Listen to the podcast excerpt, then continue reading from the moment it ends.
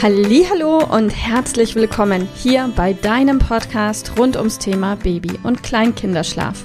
Mit diesem Podcast möchte ich dich und deine Familie dabei unterstützen, Entspannung in eure vielleicht noch angespannte Schlafsituation zu bekommen, sodass Einschlafen und altersentsprechendes Durchschlafen für deine Maus zu einer einfachen und schönen Sache werden kann. Mein Name ist Miriam Ende von Mein Babyschlaf Coaching. Ich wünsche dir viel Spaß mit dieser Folge. Hallo und herzlich willkommen heute mit der Frage, wer bist du und warum ist diese Erkenntnis vielleicht wichtig für dich und auch für deine Rolle als Mutter und Partnerin? Und wenn du jetzt ein männlicher Zuhörer bist, dann fühle dich bitte, bitte genauso angesprochen. Der Einfachkeit halber spreche ich jetzt im Moment gerade nur Frauen an, weil die allermeisten unserer Zuhörer weiblich sind. Aus diesem Grund bitte, egal welches Geschlecht du hast, bitte fühl dich angesprochen. Er, dieser Podcast ist für dich und für jeden. Ähm, ja, wer bist du? Und um diese Frage zu klären und herauszufinden, stellt sich davor noch eine andere Frage. Wer warst du früher? Wer warst du vor Kind, vor Schwangerschaft? Und was ist das überhaupt eine Frage? Wer ist man? Ich bin halt ich. Ich bin halt ich. Hm, diese Frage zu beantworten ist tatsächlich sehr, sehr schwer. Wenn du dir die Mühe machen möchtest, dieser Frage einfach tatsächlich mal nachzugehen und nachzuspüren, wer bin ich? Und vielleicht wirst du ganz impulsiv, intuitiv sagen, wieso? Ist doch ganz einfach. Ich bin die Anna, ich bin 32 Jahre alt, ich bin am 1. Dezember 2000 XY geboren äh, oder 1900 irgendwas geboren. Ähm, ich bin in München geboren, äh, in München aufgewachsen, habe in Hamburg studiert oder eine Lehre in Düsseldorf gemacht und äh, bin jetzt mittlerweile angestellt und zwar in Elternzeit bei der Firma XY in der Rolle so und so und bin die Vorgesetzte von dem und der oder aber die Untergebene von der und dem und gleichzeitig bin ich noch Freundin oder Ehefrau und auch beste Freundin und Kompeline von der Annabelle, der Maria und der Susanne. Ja, so könntest du diese Frage vielleicht spontan beantworten. Und wenn ich dich dann frage, ja, und wer bist du denn jetzt? Jetzt bist du Mama. Mama von einem wunderbaren Kind oder vielleicht sogar mehreren wunderbaren Kindern. Und vielleicht geht es dir so, dass du einige Bekannte, die du aus der Krabbel, aus dem Krabbelkurs, aus der Babymassage, aus der Geburtsvorbereitung, wo auch immer her kennst, eingespeichert hast in deinem Handy unter Mama von oder Mathildas Mama oder Julians Mama. Man ist ab Kind Mama oder Papa. Und ja, wer ist man noch? Und ist man denn Mama oder ist Mama sein vielmehr eine Rolle? Genauso wie Tochter, Sohn von XY zu sein irgendwo eine Rolle ist oder Partner oder Partnerin oder Ehemann oder Ehefrau von irgendjemand zu sein eine Rolle ist. Und welche Erwartungen werden überhaupt an welche Rolle gestellt? Beruflich gesehen ist das vielleicht recht einfach zu beantworten. Bei der Vertragsunterschrift hast du vielleicht eine Job Description, eine Stelleanzeige, Beschreibung unterschrieben. Vielleicht hast du einen ganz klar definierten Aufgabenbereich. Idealerweise hast du den. Vielleicht hast du aber auch keine Ahnung, was genau zu deinem Aufgabenbereich gehört, weil die Firma so arbeitet, wie sie arbeitet. So oder so gehören zu einer Rolle, zu jeder Rolle irgendwelche Aufgaben und vor allem ein Selbstbild, das du von dieser Rolle hast.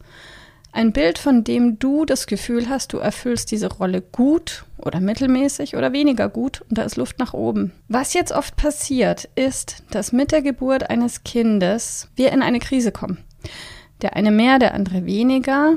Und diese Krise ist oft auch, oder ursächlich für diese Krise ist häufig auch, dass wir einen Rollenverlust erleben, einen Identitätsverlust, weil wir uns identifizieren mit unseren Rollen. Ich zum Beispiel, ich war total glücklich in meiner Arbeit und ich habe das früher genossen und ich habe die Kollegen geliebt und ich habe meinen Job geliebt und ich habe meine Kunden gemocht. Gut, nicht alle gleich, aber ich habe das toll gefunden, jeden Tag dahin zu fahren, meine hohen Stöckelschuhe anzuziehen und darum zu laufen und meinen Job zu machen und auch Wertschätzung und Anerkennung zu erfahren.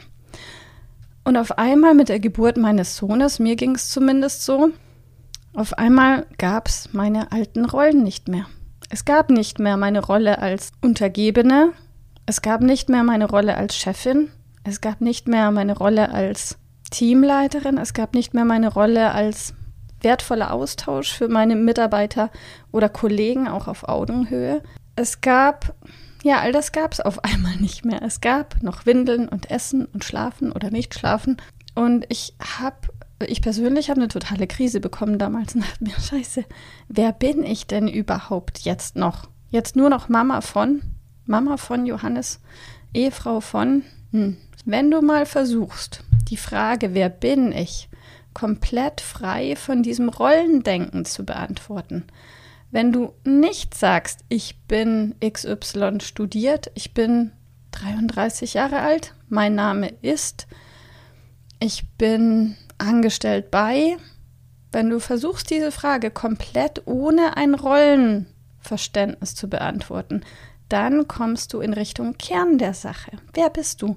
Was macht dir Freude, wenn du einen Brieffreund hättest in Paraguay und schreibst dem, wer du bist, ohne einen Steckbrief zu schreiben, ohne einen Lebenslauf zu schreiben?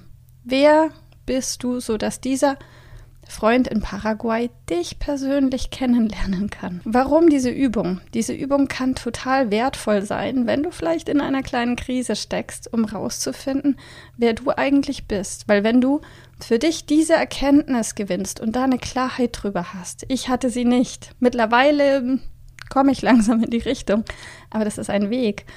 Und wenn du für dich diese Klarheit gewinnst, wer du wirklich bist, unabhängig von deiner Rolle als Partner oder Nicht-Partner, oder Mama oder Nicht-Mama oder Angestellter oder Nicht-Angestellter, dann kommen wir langsam in die Richtung, dass du für dich erkennst, das und das macht mich aus. Das sind meine Gefühle, meine Emotionen. Dann da drin bin ich stark. Da habe ich vielleicht Schwächen oder Entwicklungsbereiche. Wenn du dir diese Klarheit erarbeitest, das ist in sich erarbeiten, dann kannst du viel gelassener und souveräner auch mit deiner Rolle als Mutter umgehen. Denn genau das ist es. Eine Rolle, nicht mehr. Nicht du bist, sondern es ist eine deiner ganz vielen Rollen. Eine Rolle ist die Rolle des Mutterseins.